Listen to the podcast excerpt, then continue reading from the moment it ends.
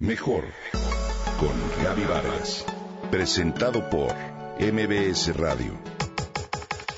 Mejor con Gaby Vargas.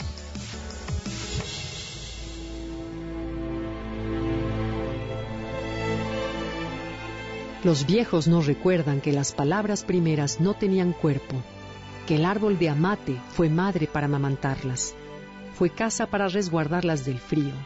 Las mujeres vieron eso y del árbol de amate cortaron su corteza y sacaron pequeñas casas para que el decir de los viejos quedara y dieran alegría en el rostro y firmeza en los corazones de sus nietos.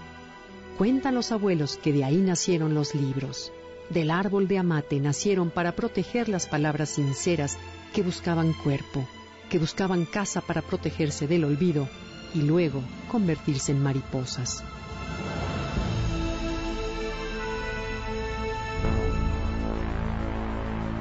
Este pedacito de un hermoso cuento escrito por Eric Doradea nos habla de un árbol maravilloso que nuestros pueblos originarios han valorado desde hace muchos siglos.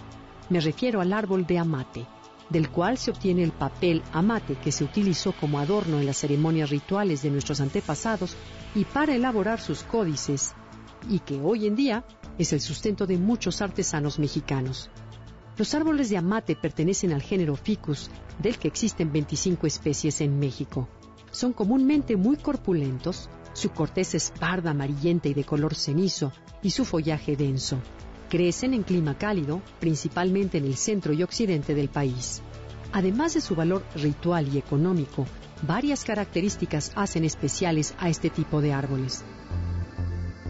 Uno de sus rasgos únicos es su extenso sistema de raíces que toma formas caprichosas, pero hermosas, al crecer alrededor de piedras, muros u otros árboles.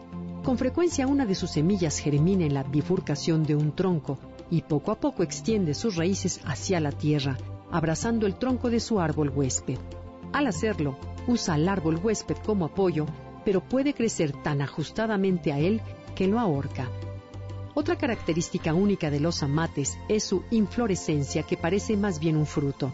Este falso fruto se conoce como psícono y tiene forma de bulbo y en su interior alberga decenas de minúsculas flores. Estas peculiares flores son polinizadas por uno de los sistemas más singulares del reino vegetal y ejemplo fascinante del mutualismo entre insectos y plantas. Cuando las flores femeninas del amate están listas para ser polinizadas, el fruto que las contiene emite un aroma que atrae a las hembras de una especie de avispa asociada en forma única con esa especie de amate. Una avispa hembra encuentra el fruto y entra en él. En su interior se pasea de una flor a otra y deposita sus huevecillos en las futuras semillas y esparce el polen colectado en el fruto en el que nació y que permite a las semillas crecer.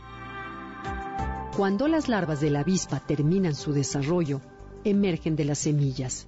Primero lo hacen los machos que buscan una hembra para parearse. Luego las hembras emergen, ya han sido fertilizadas y están listas para buscar otro fruto en el que depositar sus huevos.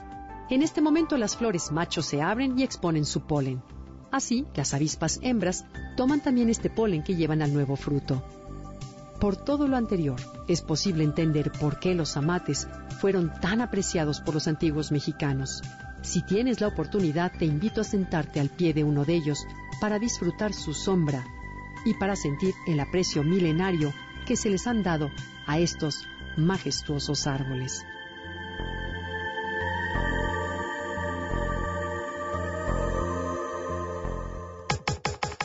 Comenta y comparte a través de Twitter.